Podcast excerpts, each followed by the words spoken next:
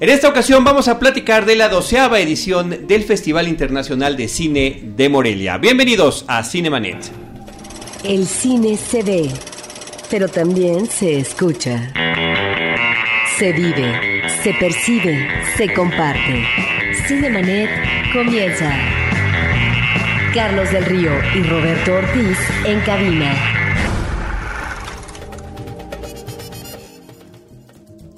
www.cinemanet.com.mx es nuestro portal principal, es un espacio dedicado al mundo cinematográfico. Yo soy Carlos del Río y a nombre de nuestra productora Paulina Villavicencio les doy la más cordial bienvenida y saludo a Roberto Ortiz. Con el gusto de que vamos a tener a dos amigos, colegas de mucho tiempo de Cinemanet, que visitan los festivales de cine en este país y que por lo tanto conocen a fondo cómo es el desenvolvimiento. Y en esta ocasión, Carlos, pues hablar ni más ni menos que del Festival de Morelia. Así es. Me da muchísimo gusto recibir en los micrófonos de Cinemanet a Sergio Raúl López. ¿Cómo estás, Sergio? Hola, muy buenas tardes. Tardes, días, noches, dependiendo de la hora que nos escuchen. Muchas gracias por estar con nosotros. Eh, un placer, Sergio Raúl López es subdirector editorial de la revista Cinetoma, que eh, recientemente está llegando a su aniversario número 6. Así es, este costó sangre, sudor y lágrimas, pero Sacamos el número 36 por fin. Muchas felicidades y gracias por acompañarnos. Y sí, como dice Roberto, nuestros invitados son clientes mucho más frecuentes que nosotros en los festivales. Eh, está también con nosotros Carlos Gómez Iniesta, director editorial de la revista Cine Premier Tocayo. Bienvenido. Hola, muchas gracias. Hola, colegas, amigos. Este, es un placer estar con ustedes eh, para platicar sobre el Festival de Morelia. Pues Roberto, vamos a arrancar con lo que hubo, lo que no hubo, lo que vieron. Es un festival con muchos días de duración, eh, muchas actividades que se llevan a cabo y tanto Sergio como Roberto, como Carlos, como Paulina, nuestra productora, estuvieron por allá y vamos a platicar los pormenores de este evento. Sí, a mí me interesa saber eh, qué opinan sobre hay presencia no solamente del cine internacional a partir de, una, de varias secciones, sino también algo muy importante que yo observé el año pasado y este, la presencia de cine mexicano, algunas producciones eh, como por ejemplo el año pasado de las más importantes que estuvieron en la palestra, inclusive en nominaciones y en las premiaciones de los Arieles, y ahora me parece también cintas interesantes eh, que de alguna manera se perfilan como las cintas que van a cobrar presencia en la exhibición. ¿Cómo ven ustedes esta parte? Del festival? Yo tiendo a pensar en el Festival de Morelia como una mezcolanza, como varios festivales juntos. El primero es, eh, digamos, el sucedáneo, el hijo, o el heredero de aquellas viejas jornadas de, de, cortometraje mexicano que organizaba Enrique Ortiga, curiosamente con Paula Sorga y otra gente más, que después cada quien hizo su festival esas jornadas de cine mexicano, de cortometraje mexicano, que se crearon a raíz del triunfo en Cannes del héroe de Carlos Carrera, se convirtieron después en Morelia en la sección competitiva del festival. Al cortometraje se le añadió el documental que hace 12 años ya comenzaba a tener una muy importante presencia estéticamente, socialmente y cinematográficamente, empezaba a competir ya muy importante, de manera muy importante con la raquítica producción de largometraje nacional. Eh, yo me acuerdo que en el año de la primera edición había competencia de documental y había competencia de cortometraje y no podía haber competencia de largometraje porque solo había una película de largometraje mexicana que fue la que inauguró, que fue Nicotina de Hugo Rodríguez. Rodríguez. Entonces, para mí esa es una parte fundamental del festival. La otra es que tiene un conecte con la Semana de la Crítica del Festival de Cannes y entonces de ahí viene una selección muy importante de las películas que triunfaron en la Semana de la Crítica y a años recientes también se añaden, digamos, las películas ganadoras del festival. Tuvimos la película de Nori Bilge Ceylan, el turco que ganó el Festival de Cannes, la Palma de Oro. Y bueno, hay esta conexión muy presente con el Festival de Cannes. Y por otro lado, ya para cerrar este diagnóstico. Un tercer festival que yo vería y que proviene evidentemente del conecte que tiene la directora, fundadora Daniela Michel con eh, las distribuidoras Majors, porque ella fue conductora muchísimos años del programa 24 por segundo. Hay una serie de preestrenos del cine, digamos, de gran factura, de gran producción, del cine industrial, pero que llegará a la cartelera tarde o temprano, ese sí, seguramente y que todos podremos ver como adelanto en Morelia. Eso es muy interesante, Carlos Gómez, porque efectivamente hay películas que van a tener extranjeras distribución, otras que no, que llegan por, eh, que tienen premios, no solamente por la sección Una cierta mirada, observé que también está ahí, bueno, ese, eh, eh, esa, esa sección, y finalmente hay también otras películas que han tenido reconocimientos en otros festivales y que hacen importante la presencia de estas cintas en el festival. ¿Tú cómo observas esta parte? bueno, yo creo que también la, la, la, fecha del festival le da este, este permiso de que pueda hacer este cóctel de, de varios festivales, ¿no? Como como, bien decías, este, pues tenemos ahí ganadoras de Berlín, tenemos ganadoras de Cannes, pero también tenemos ya algunos preestrenos que se van a pasar para el siguiente año y no nada más internacionales, sino nacionales, ¿no? El caso de, Gloria, ¿no? Que es una, una película que han estado moviendo porque le eh, que es como la biografía no autorizada de Gloria Trevi, ¿no? Y que a lo mejor para un festival es algo extraño que se presente ahí, pero también da la oportunidad al público eh, que conozca también un cine que es eh, comercial y que está hecho para eso, ¿no? Entonces, a, mí se me hace muy interesante que de repente Morelia tenga todo este abanico tan grande como de, propuestas, pero al mismo tiempo sea ya uno de los festivales eh, en donde el cine mexicano es donde donde más se da a conocer, ¿no? O sea, se me hace eh, que el trabajo que se ha hecho en, en 12 ediciones y que de repente le esté golpeando ahí al Festival de, Guadalajara, que era el referente máximo del cine nacional, ¿no? Que Guadalajara pues ya le apostó más a, un cine latinoamericano, a una selección latinoamericana, aunque tiene su sección mexicana también, pero creo que eh, el, el, poder se empieza a sentir más en Morelia, que incluso este el año pasado el, ganador de, del Festival de Guadalajara ganó también el Festival de Morelia y eh, eh, este año se puso como regla que si ya habían participado en otro festival ya no podían participar en largometraje ficción en, en Morelia, ¿no? Entonces creo que es muy interesante todo este abanico y creo que es interesante para el espectador casual, pero también el festival. No obstante esta presencia importante de cine mexicano, me da la impresión que los cineastas jóvenes emanados de escuelas ya muy definidas como el CUE, como el CCC, apuestan por presentar películas en Morelia. Pero ¿qué pasa? En Guadalajara tenemos eh, la parte del mercado. En ese sentido, ahí en Guadalajara es donde existe el mayor cobijo para la posibilidad de comercialización internacional de estas películas mexicanas o es relativo con respecto a esta presencia enorme del cine mexicano en Morelia? Para mí el asunto de establecer mercado junto a los festivales, evidentemente el Festival de Cannes, de nuevo es el gran referente de Morelia. El Festival de Cannes tiene un importantísimo mercado en el que los cineastas a veces ni siquiera van a estrenar película, sino que llevan la película para encontrarse a gente de ventas, para encontrarse con productores, para encontrarse con muchísima otra gente que les ayude a, sacar adelante el proyecto. Y algo de lo que pasa con Guadalajara es que yo siento que en un cierto momento comenzó a sustituir el mercado del festival al que era el principal mercado de Hispanoamérica, que era el Festival de Cine Latinoamericano de La Habana. Entonces, en ese sentido, Guadalajara empezó a tomar un lugar preeminente en el ámbito del cine en español o del cine en, en, Iberoamericano y en español. Y sin embargo, lo que Morelia contrapuso fue no tanto un mercado, sino un laboratorio. El Morelia Lab, que por cierto llegó a su décima edición en, esta, en este año y parece que se va a acabar porque le están recortando los presupuestos desde el IMCINE. Pero desde, por el Morelia Lab pasaron un montón de los directores que posteriormente tomarían relevancia en el medio mexicano. ¿Y qué es el Morelia Lab?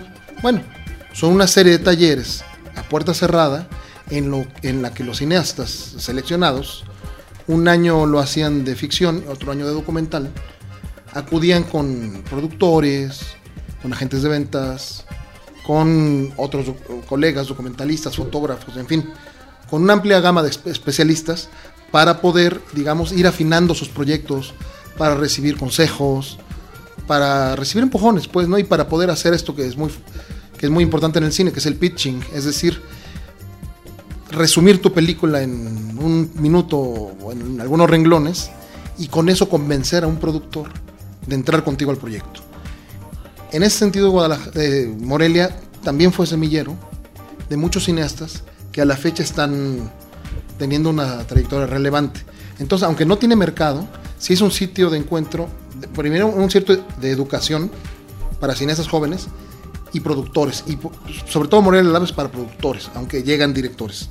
Y por el otro lado, también es un sitio de encuentro, porque como llegan invitados de todo el mundo, tanto para integrar jurado como para presentar películas, pero sobre todo porque son amigos del festival, se crea una especie de comunidad internacional con la cual uno puede tener un contacto muy importante, claro, si uno tiene el interés. Y en ese sentido, Morelia se convierte en un punto de encuentro, que aunque no tenga este mercado, insisto, sí permite lograr cosas. Ahora, eh, la ubicación me parece geográfica es perfecta. Es una ciudad hermosa, Morelia, capital del estado de Michoacán, muy cercana al Distrito Federal, y que por otra parte, en términos de la disposición de la prensa, de los invitados, de los cineastas, del repertorio artístico, todo queda cerca no solamente los hoteles, sino los cines, eh, los lugares donde se van a realizar eh, estos trabajos eh, que tú dices, también el aspecto académico. Eso es, entraña una gran comodidad que la gente agradece.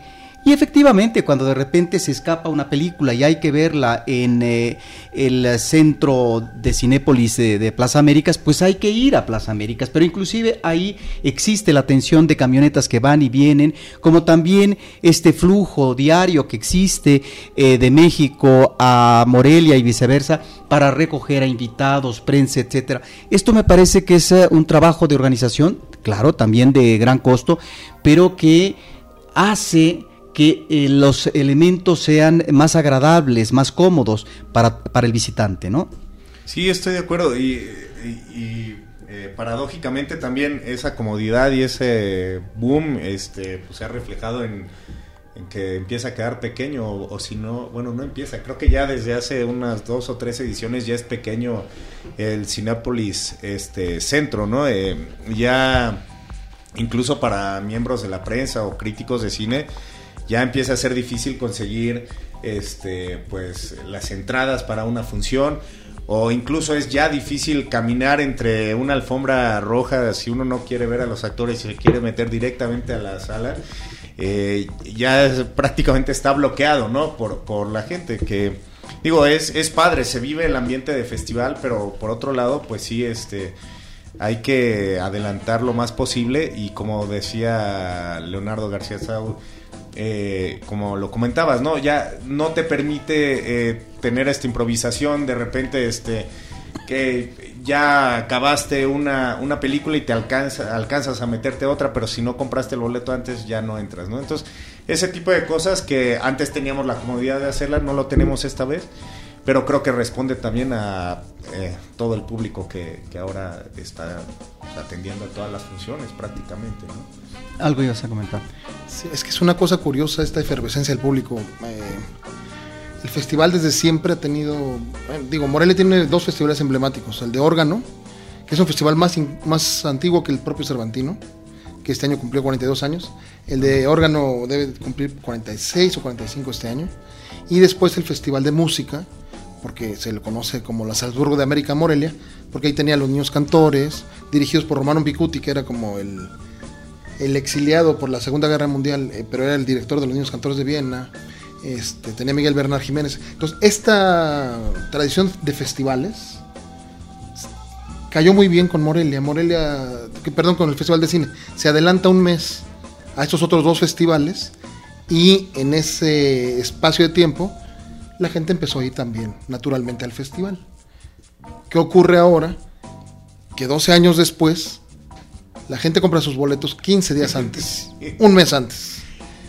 Incluso ni siquiera sabiendo la programación, parece el Mundial de Fútbol, no me importa qué partido voy a ver, tengo que ver algo del festival, porque más que un acto de cinefilia, es un acto de fervor, es un acto como de pertenecer a una élite, a una clase, a una forma de vida. Y el periodista tiene que estar a temprana hora para sacar la película que quiere ver, sea esta en la función de las 6 de la tarde, de las 8 de las 9 de la noche, porque si no, se quedó sin, sin ese boleto. Sí, exactamente. O sea, tienes que programar tu día desde, desde temprano, ¿no? O, o desde la noche anterior para que puedas sacar de una vez todos tus boletos de corrido y ya tener todas tus funciones, las cuatro o cinco que alcanzas a ver al día, ¿no? Pero eso no tiene que ver también eh, que estamos ante un emporio de exhibición que es Cinépolis y que es la familia Ramírez la que está ahí en Morelia y que de alguna manera me parece eh, ha contribuido para poder tener como esta pujanza. ¿O me equivoco? Pues, eh, bueno, eh, yo, creo que sí, eh, obviamente el corporativo de Cinépolis está ahí y eso pues, obviamente ayudó a que el festival creciera de esa forma. Pero creo que no, eh, Cinépolis apoya más festivales. no, no creo que, obviamente este es como su hijo predilecto, pero creo que ah, más que llamarlo como un monopolio, creo que sí es como un apoyo siento que es un apoyo real a, a la exhibición de, este tipo de, de cine, ¿no? Eh, apoya este año, pues me parece que habrán sido dos o tres este, festivales grandes a nivel este, de, de la República Mexicana. Entonces, eh, eh, vaya, creo que va un poquito más allá nada más un festival, ¿no? Y dedicarnos completamente a este. Yo pensaría que hay tres poderes muy claros que organizan el festival y que confluyen en él. Y pienso que incluso este año y el año pasado las disputas entre ese triunvirato se han dejado notar, lo cual ha traído no pocos desaguisados. Uno es Alejandro Ramírez, el poderoso dueño o CEO o lo que sea de Cinépolis, que es la cuarta empresa exhibidora más importante del mundo. Y evidentemente en México el número uno, tiene de las 5.500 pantallas que tenemos en México, bueno, un poquito más, ellos tienen casi 3.000. ¿no? Entonces ellos son dueños de más de la mitad del negocio. Hay que recordar que entre el grupo de MM Cinemas o Cinemex y Cinépolis se quedan en más del 90% de las ganancias en taquilla. Entonces, en realidad, el negocio como negocio, es decir, como vender boletos y vender eh, palomitas, sí lo tiene Ramírez. Segundo, Cuauhtémoc Cárdenas Batel, hijo de Cuauhtémoc Cárdenas Solórzano, Ex gobernador de Michoacán. es gobernador de Michoacán. El festival se fundó cuando el hermano era gobernador. Entonces era una especie de asesor cultural que ha sido siempre el interlocutor entre el festival y el Estado. Y como un agente diplomático también, ¿verdad? Sí, sí, sí, es una especie de... Bueno, Alejandro Ramírez es el presidente, Cuauhtémoc Cárdenas es el vicepresidente y Daniela Michel es la directora. Entonces, para mí es una cosa muy curiosa porque Daniela Michel, bueno, no está exenta de poder, viene de la televisión, era como la gran conductora de Canal 5. Curiosamente, aunque hacía las jornadas de cortometraje mexicano, el papel por el que más la conocíamos era por su impulso a los estrenos de las majors en Hollywood durante muchos años. Entonces, por ahí conoce muy bien la industria, por eso tiene muchos preestrenos el festival y conoce muy bien cómo se mueve el sistema de cine en México, ¿no? El IMCINE, las escuelas, eh, más o menos, digamos, la nomenclatura o el gremio cinematográfico en el país. Y entre ellos tres, entre este triunvirato, insisto, más o menos este, sostienen el festival de distintas maneras, ¿no? Ramírez pone las salas, pone la infraestructura, pone la oficina en el DF, ¿no? Pone algunos sueldos. Eh, consigue los ingresos a través del gobierno y algunas empresas privadas y Daniela Michel también tiene esta parte de artística, ¿no? La parte de la programación, la parte de los contactos, Las relaciones Los públicas. invitados. sí, la parte de ir a los festivales, bueno, ya estaba como jurado a San Sebastián acá, ¿no? Sí. Este, y ahí hace muchas relaciones públicas y, e invita a muchísimos cineastas, ¿no? Para entrevistar a, a- para eh, invitar a Christian Mingiu, el rumano, viajó a Rumanía, ¿no? Va a pasar la Navidad con él, por ejemplo, ¿no? Entonces, tiene muy buena relación, muy sólida relación con directores, productores, funcionarios, intel- intelectuales, este, críticos de internacionales, ¿no? Pero sobre todo Estados Unidos y Francia. Cuando hablas tú de este triunvirato feliz, bueno, estamos efectivamente ante un festival donde esta presencia del cine internacional, del cine mexicano y sobre todo el conocimiento que tú dices, Sergio Raúl, de la nomenclatura en México, que es muy importante para poder conectarse con tales cuales productores, tales cuales directores de eh, las diferentes ramas del quehacer cinematográfico, que es la ficción, que es el documental, el cortometraje, etcétera, y que insisto, sí, al menos por eh, mi participación el año pasado y este, observo películas mexicanas de calidad y también el ámbito del cortometraje documental en el festival. Pasemos ahora a ver finalmente cuál fue, no el comportamiento, sino las películas que recibieron los principales premios en el ámbito sobre todo de cine mexicano. ¿Qué opinan de estos dos premios importantes? En principio a lo que fue la mejor película de ficción, ¿sí? que es eh, una película que finalmente estaba siendo muy esperada por parte de la crítica y los periodistas. Antes de abordar el tema, a mí me gustaría nada más leerles una lista de quiénes fueron los cineastas que primero presentaron un cortometraje en Morelia, años atrás, y ahora ya han participado en la sección de largometraje, ¿no?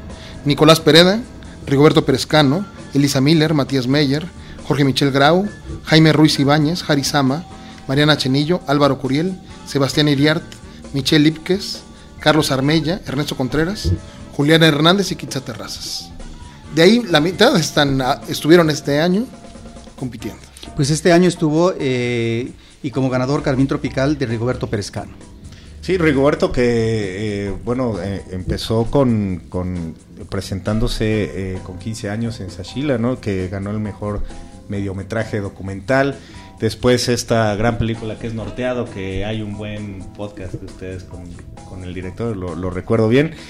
Y, bueno, ahí no ganó nada, pero es hasta esta edición que gana con, con Carmín Tropical, que es una película que... Ah, no, no siento que haya sido de las favoritas durante. O sea, no, no se oía que esa iba a ser la ganadora, ¿no? O sea, como que se oían otros nombres. Esta fue como un caballo negro, siento. Eh, y también eh, es una película que también eh, sé que tuvo sus problemas de edición, que se hicieron varios cortes antes del último que llegó a Morelia. y que, bueno, esas fallas yo creo que muchos las, las llegamos a cachar. Pero creo que es una buena película. O sea, no, no puedo decir. Uh, o sea, no, no era mi favorita tampoco, pero no puedo decir que es mala y me mantuvo entretenido hasta el final. Y creo que es un buen, un buen thriller, bien manejado. Eh, pero sí se me hace raro que, sea el único premio que haya ganado, ¿no? Este, cuando pues, eh, había como mucho más en competencia. Lo interesante de esta película me parece es la apuesta genérica por parte de su director. Si bien en Norteado veíamos el problema del migrante a los Estados Unidos en el norte del país a través de la comedia y el manejo del humor muy bien resuelto, ahora estamos ante un drama que tiene que ver con la discriminación, con la homofobia, porque se trata de una travesti que regresa a su estado de Oaxaca porque han asesinado brutalmente a un amigo suyo, un mushe. De tal manera que esto entraña una investigación policíaca y ahí es donde nos mete al thriller policíaco. El director de la presentación ante la prensa dijo, eh, yo estoy consciente de que estoy abordando y me gusta mucho el cine noir el cine negro estadounidense y de ahí parto. Me parece que está ese antecedente en términos de historia del cine, pero la manera como lo aborda es muy interesante porque está el ingrediente del suspenso, hay creo que una magnífica actuación, están muy bien determinados los dos actores. Y se mueve entonces en una película de ficción una situación de personajes que hemos visto a través del documental de una manera dramática, diría yo, y que ahora lo vemos con otro enfoque a partir del tratamiento del thriller policíaco. Y en ese sentido me parece que es una apuesta interesante que más de un director mexicano joven tendría que considerar en términos de seriedad cómo este género podría responder argumentalmente a muchas de las situaciones que vive actualmente el país. A mí me parece que hizo un tejido muy fino, hizo una cinematografía muy madura, hizo un trabajo estilístico bastante, digamos, alejado de lo convencional. ¿En qué sentido? Primero, alejándose de todo folclorismo, en torno al fenómeno de los mushes. Porque en Juchitán, recordemos, en Juchitán, Oaxaca, hay una permisividad para que un hijo de la familia que nazca gay es una bendición y no una maldición, porque finalmente acabará con los padres, los acompañará en su vejez y por lo tanto se, se le permiten las fiestas, ataviarse con el traje de gala de las mujeres, se le permite ser muy femenino, en fin. Y, y- y esta apertura que hay ahí la está contraponiendo con la cerrazón y yo incluso diría con el, eh, con el pesado mazo de la moralina que estamos viviendo actualmente, del regreso este de, la, de lo reaccionario, de lo conservador, ¿no? Entonces, están poniendo estos dos mundos, ¿no? El mundo de lo libre, pero también que es medio opresivo, porque si no, el Mushe no se hubiera jamás escapado, Mabel, que hace muy bien eh, José Pechina, y contrapuesto con un joven aparentemente muy agradable, eh, que es una persona muy guapa, muy bien atildada, muy amable y, que, acaba siendo como el, gran villano. Entonces, e- en ese, en ese mundo nos está quitando todo el rasgo de folclorismo que acompaña a las fiestas de las velas, a la vela Mushe en sí misma. Este, nos está mostrando un mundo muy poco conocido por la sociedad mexicana, más allá, insisto, de este retrato colorido, ¿no? Y también, bueno, nos pone fuegos artificiales, pero fuera de foco, nos pone esta presencia sem- sempiterna de la cerveza, porque en una zona tan calurosa no es un vicio, es más bien como una forma de subsistir. Eh, estas cosas de cómo servir la cuba, me contaba el actor que hizo el personaje del travesti este que baila en el bar, que la escena de la cuba duró más de 15 minutos. Y que al final el, el director de foto le dijo, ya me antojaste una cuba, hazme una a mí. Este, ¿Por qué? Porque se desenvuelve con mucha naturalidad, hace que los personajes se sientan de ahí, y sin embargo los actores no son oaxaqueños. Los llevó un mes antes a la vela, estuvieron conviviendo con mushes. El único mushe verdadero es el que aparece asesinado al principio. Ese es el único mushe que es precioso, este, que en realidad sí lo es. Los demás están haciendo un trabajo de interpretación apabullante, de caracterización. Eh, tú veías al actor después del premio y no era Mabel, era Pechina. Y era absolutamente distinto, ¿no? Entonces, en ese sentido, esta finura de Rigo Perezcano me parece que está llegando a una madurez que quizá no es una película absolutamente maestra, que yo diría, pero sí diría que va por un muy buen camino. De acuerdo. Que, que es algo que me parece Estoy de de él acuerdo. y Amat Escalante, ¿no? No es una obra maestra, pero va por un muy buen camino cinematográfico madurando mucho. ¿no? Y tal vez, si no eh, una total madurez, encontramos una evolución favorable en el tratamiento del género, del thriller policíaco. ¿Por qué? Porque no se queda con la convención. Y la convención nos hablaría de cómo se trata el personaje del villano. Y aquí finalmente él dispone que sus dos personajes principales sean visibles, porque le interesa tratar también las emociones humanas, tanto de un personaje que puede entrar en la patología, como de otro personaje, que son las emociones propias de un nuevo enamoramiento para tratarse de reencontrarse con el amor. En ese sentido me parece que es una película interesante. La otra, que desde el principio se hablaba y se festejaba, porque bueno, ya había sido festejada eh, internacionalmente Berlín. con la ópera prima en Berlín, Güeros, una película de Alonso Ruiz Palacios. ¿Qué opinan de ella? A mí eh, me gustó mucho. Eh, me gustó mucho desde que la vi, me gustaron las actuaciones, me gustó incluso la burla que le hace a la misma industria del, cine en México, ¿no? O sea, hay un diálogo ahí exquisito, ¿no? Yo creo, este... eh, y, y creo que también es eh, temporalmente muy adecuada, ¿no? O sea, obviamente él no la hizo pensando en los tiempos hacia los que va a vivir el país ahora, pero en este contexto de protestas estudiantiles, de, todo lo que está pasando, creo que Güeros es una película muy oportuna. Eh, y bueno, creo que, que se merece los premios, prácticamente arrasó con todos los premios, eh, actuación, este, ópera prima, eh, dirección. Entonces, eh, se- no, no me quejo de que le hayan dado el, el- el premio a Carmín Tropical, sin embargo se me hace raro que esta haya ganado como pocas películas han ganado en Morelia. Y este, Porque el rubro primera o segunda ópera prima, por ahí estaba la Sí. clasificación, ¿no? Sí, y que y, y vaya, creo que también si, si no hubiera ganado Rigo eh, mejor largometraje de ficción, creo que no hablaríamos tanto de esta película, creo que se desaparecería un poco. Entonces, eh, me gusta el apoyo que se le está dando a través de este premio. Eh, pero, y bueno, y Güero, sí, como dice, sí era una de las películas que prácticamente todos decían, esta va a ganar, ¿no? Este, y bueno, ganó, a lo mejor no el premio más importante, pero fue una de las buenas ganadoras. ¿no? Un road movie Es curioso. de la Ciudad de México. La mayoría de las películas en la historia del cine mexicano se han filmado, porque aquí estaban los estudios, ahora solamente tenemos Churubusco, aquí estaban los estudios y aquí se filmaba, en interior pero también en exterior. Esto es una nueva manera, diríamos, es diferente por lo menos, de el registro de espacios de la Ciudad de México que desde un principio vemos como una especie de mapeo, que lo mismo es el sur, que el poniente, etcétera, sin que necesariamente la película nos remita a una fisonomía, una descripción de lo que es la Ciudad de México, ni mucho menos. Y ahí es donde me parece que está uno de los elementos afortunados de la cinta. Este manejo de los espacios que no tiene que ver con los espacios turísticos y que las demás películas mexicanas abordan, sea porque Bellas Artes es el centro del arte nacional, o sea porque en el caso de Vivir Mata, por mencionar una cinta, en el caso de la comedia reciente, tenga que presentar la cabeza de Juárez en Iztapalapa, que sería el otro extremo. Aquí es otra cosa.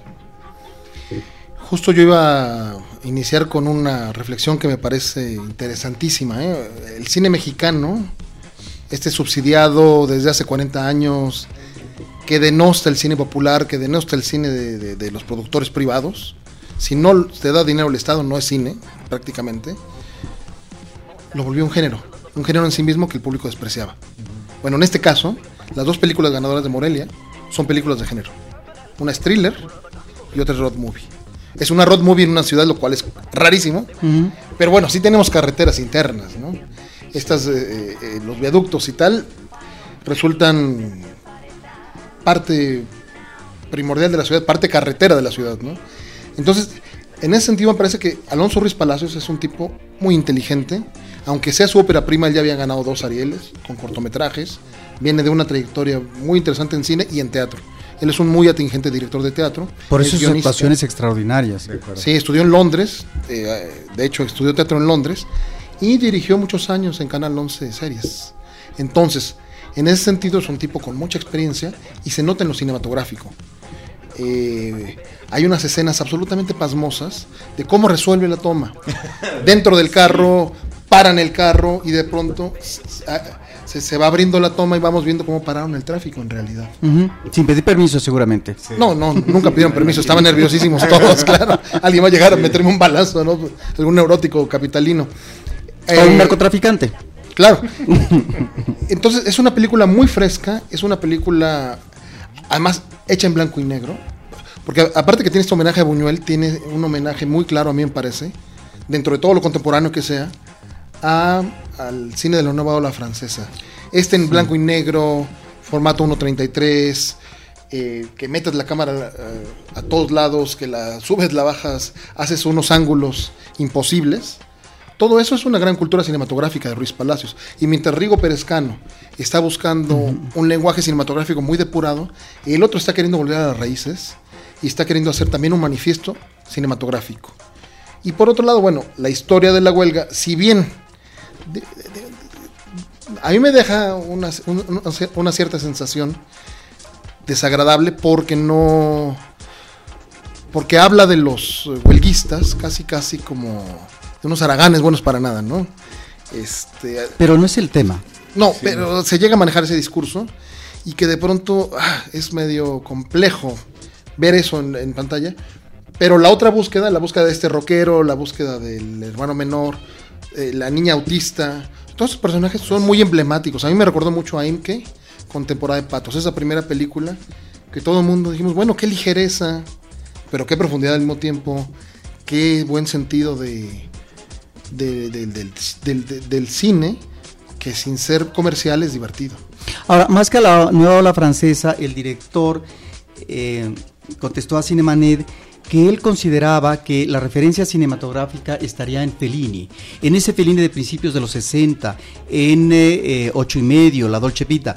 Y ahí está efectivamente un personaje como Mastroianni que se mueve en espacios que lo llevan a la sorpresa, que lo llevan a un mundo sorprendente que puede ser efímero, porque es parte de una cotidianidad, pero que sin embargo eso le va a permitir en medio de la crisis como en medio del pasmo en el que se encuentra el personaje de Güeros de Tenoch Huerta, ¿no? abrir surcos en esa gran ciudad.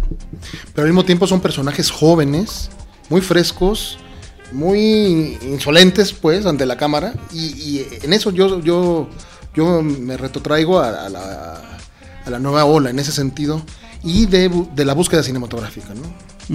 Bueno, pero también para eh, pasar a la parte documental, Matria gana como mejor documental largometraje. ¿Qué les pareció? Yo no la vi. Hay una parte que realmente te puede embelezar el abuelo de Fernando Llanos era un líder charro, bueno, fue un combatiente villista, después se volvió líder charro y durante la guerra mundial hizo un ejército. Legión de guerrilleros mexicanos. Sí, pero que era un ejército de charros mexicanos que iban a luchar contra los nazis, que iban a invadir México. Juan Orol. Sí, sí, sí, sí. es una cosa extraordinaria.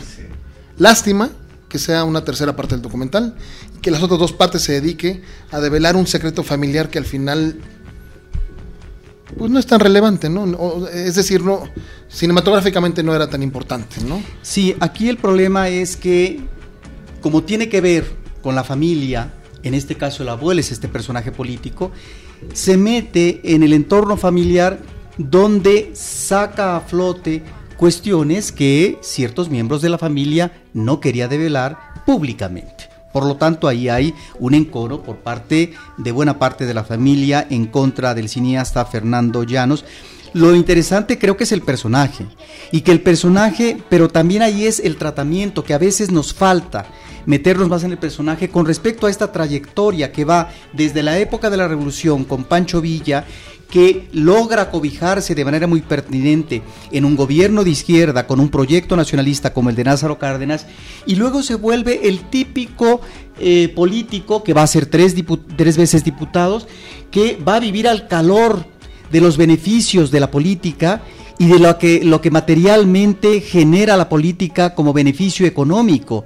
No es casual entonces que veamos que en uno de estos viajes que hace Europa para visitar una serie de países este personaje pues uno de los amigos que visita y con los cuales está al lado, pues es ni más ni menos ya en ese momento expresidente de México, pues Miguel Alemán Valdés.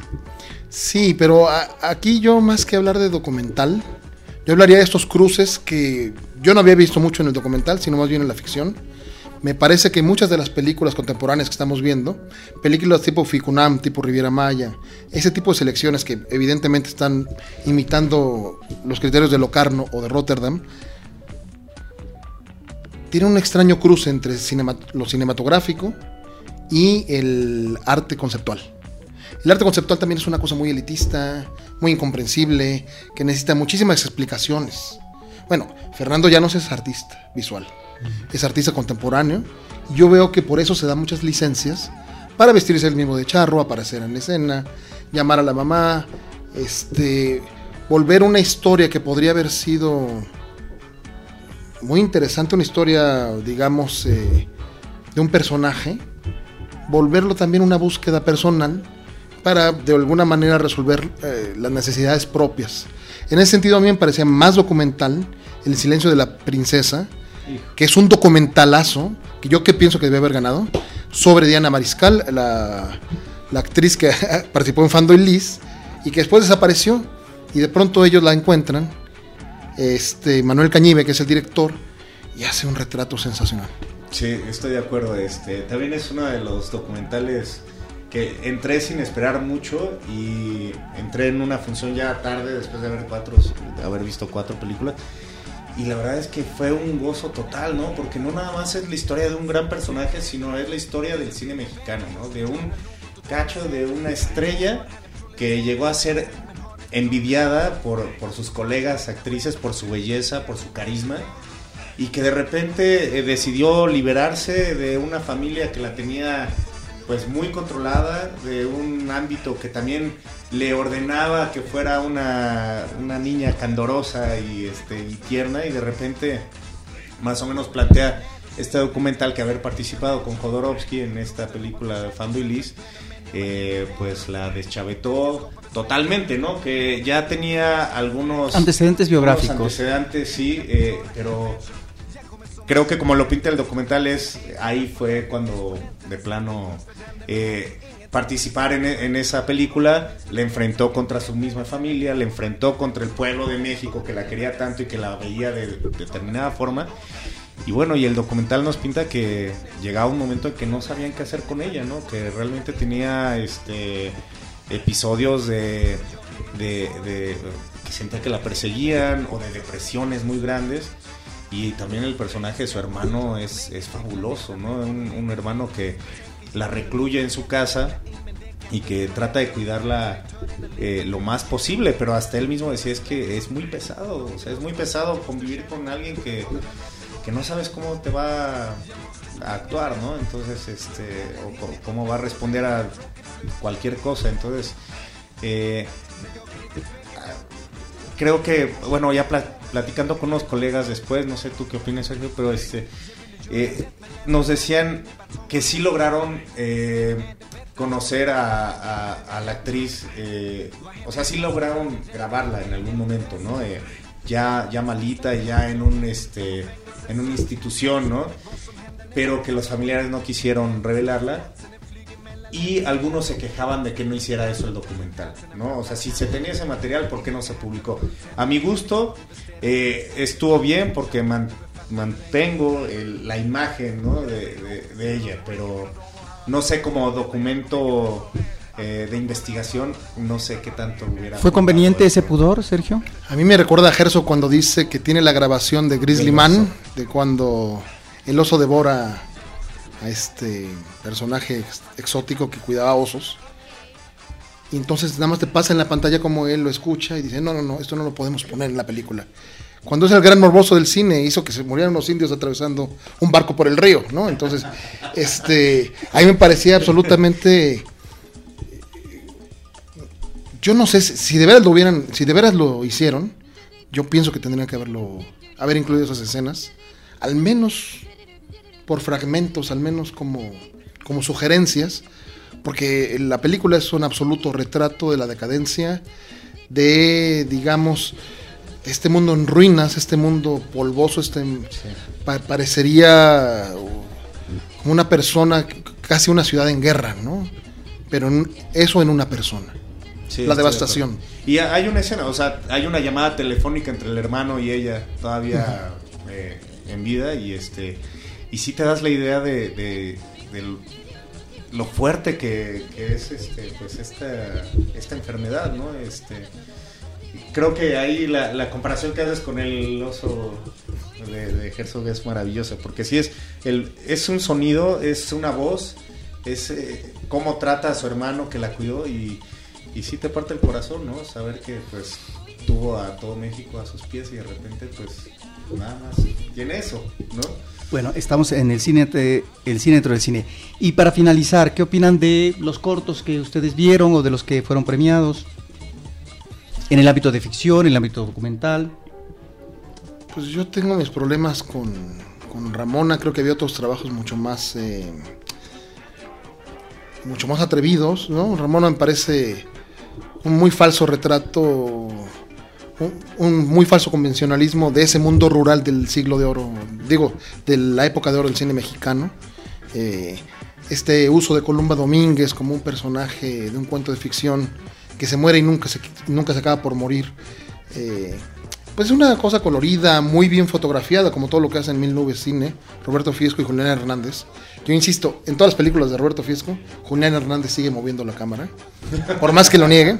Entonces, ese es un gran valor del cortometraje, quizá por eso ganó. ¿Y tal vez su humor eh, macabro, no te parece? Sí, puede ser, pero al final me parece una historia que no, va, que no da más, es decir, es un es un intento por recuperar, es el segundo intento porque Fisco ya había hecho Paloma, por recuperar esta época perdida de la que ellos adoran, ¿no? Que es la época de oro. Y es la despedida, yo creo, de Columba Domínguez, ahora en un cortometraje de color.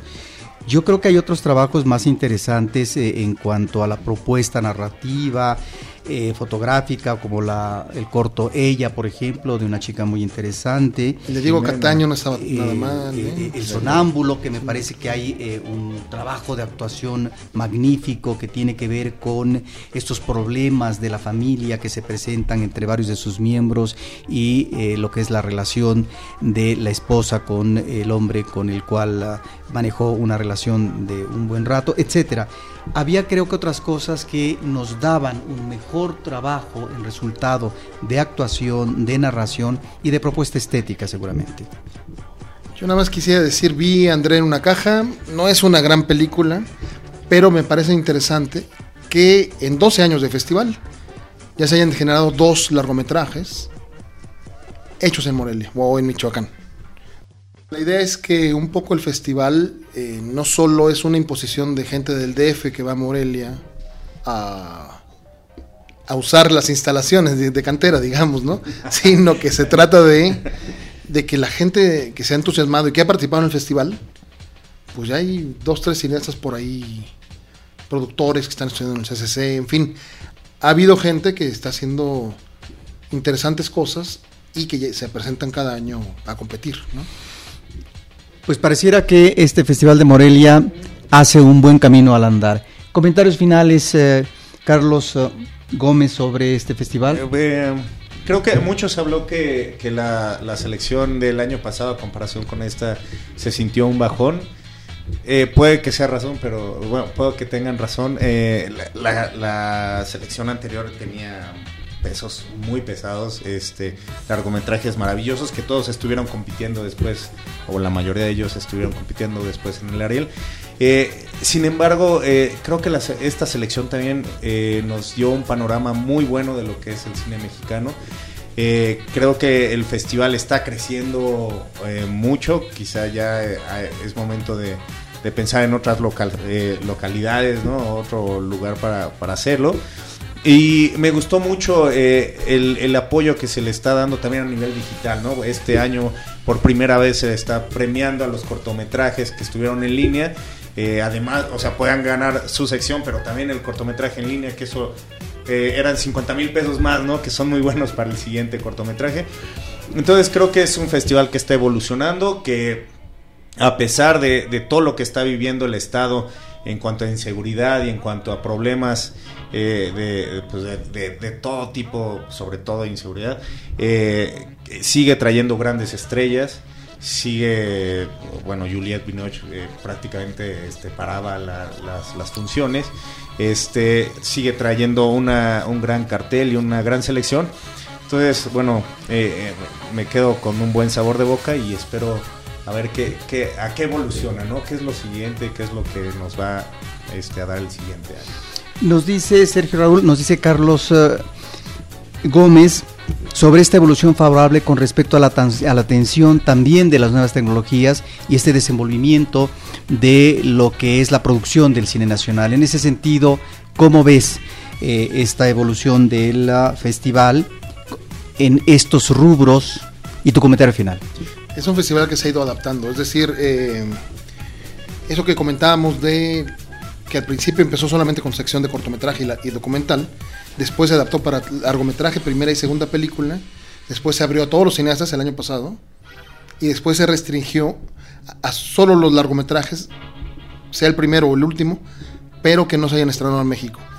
Siempre hay muchas adecuaciones al festival, eh, no, es, no es repetitivo, en ese sentido sí se reinventan en la medida de lo que cabe, claro, ya está más o menos muy establecido, pero creo que sí hay algunos problemas, ¿no? Este, uno, que es un festival más de emoción, de glamour, de alfombra roja, que de cultura cinematográfica.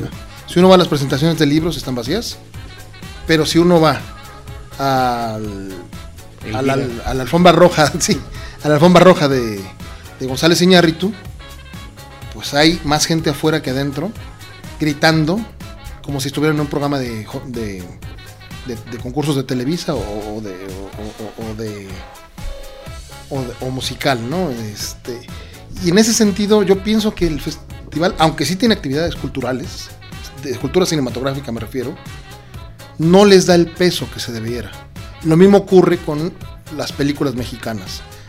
Carmín Tropical, Güeros, Matria, las ganadoras, se van a volver a pasar acá en México, en algunos, eh, en el Centro Nacional de las Artes, en el Cine Diana, en la Cineteca, pero sin embargo allá no tienen tantos pases. Yo sí me he enterado de casos de que los propios cineastas nada más tienen cuatro boletos para entrar Sí. a, ver a, a ver el estreno mundial de su, de su corto y vienen 20 personas a verlo, ¿no? Entonces el cine siendo un fenómeno masivo, pues es más, sigue siendo masivo en Morelia solamente para los preestrenos de Majors. Ahí sí, un Birdman ocupa todas las salas de Cinépolis, un día entero, y se concentra la atención en él. Eso no se hace con el cine mexicano. Entonces, por más que nos digan que es un festival que impulsa el cine mexicano, sí, le da un cierto impulso.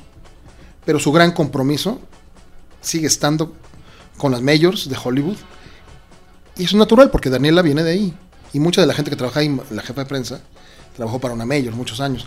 Entonces, en ese, en ese sentido, yo pienso que al final, como reflexión, el Festival de Morelia es una muy buena excusa para que el gran controlador de la pantalla en México, que es Cinépolis, que solo sabe programar mayoritariamente estrenos masivos, eh, se cure en salud y diga, no, a mí también me interesa el arte. Hacer estas giras de ambulante del Tour de Cine francés, de la Semana de Cine Alemán, etcétera, está muy bien. Pero jamás van a sustituir los estrenos con 2.000 copias de los apabullantes eh, títulos de Hollywood que van a meter millones. Entonces, sí, esto no es negocio, pero tampoco yo veo que hay un legítimo interés por, por, digamos, por impulsar la cultura, ¿no? Sino ciertos ah, aspectos de ella, ¿no? De la cultura cinematográfica.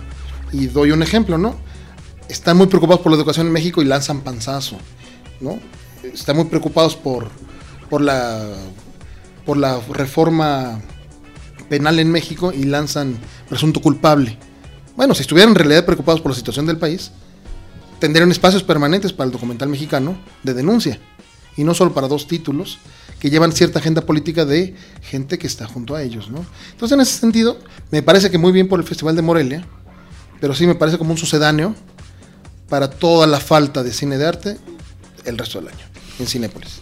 Pues 12, 12 años de festival en Morelia, donde vemos efectivamente estos cambios, eh, Carlos del Río, y que finalmente eh, dan pie para seguir comentando próximamente sobre estas actividades. Y que esperamos que más de una persona de nuestro equipo pueda asistir a ese festival. Ahí me gustaría también haber platicado con ustedes. De verdad, qué, qué pena que me da. Sergio, tus redes sociales, si quieres mencionarlas. Algo Sí, más sobre la revista. Sí, en Facebook y en Twitter es Cinetoma, en Facebook es separado, Cinetoma, en Twitter es junto.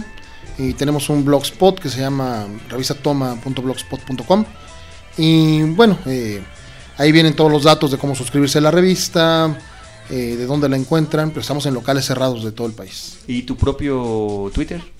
Ah, el mío es Sergio Raúl López. Muy bien, eso es importante. Con una. L. Con una L.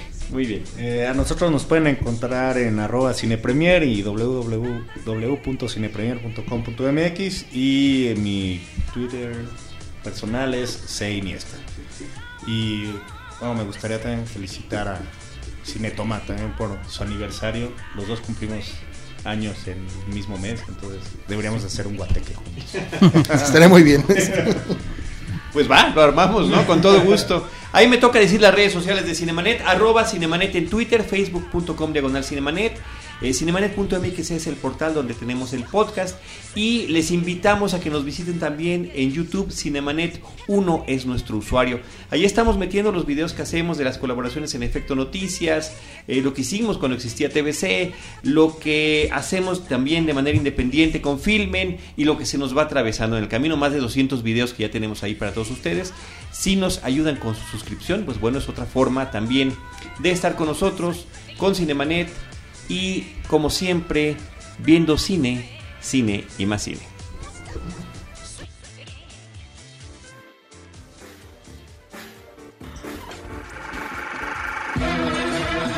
Cinemanet termina por hoy. Más cine en Cinemanet.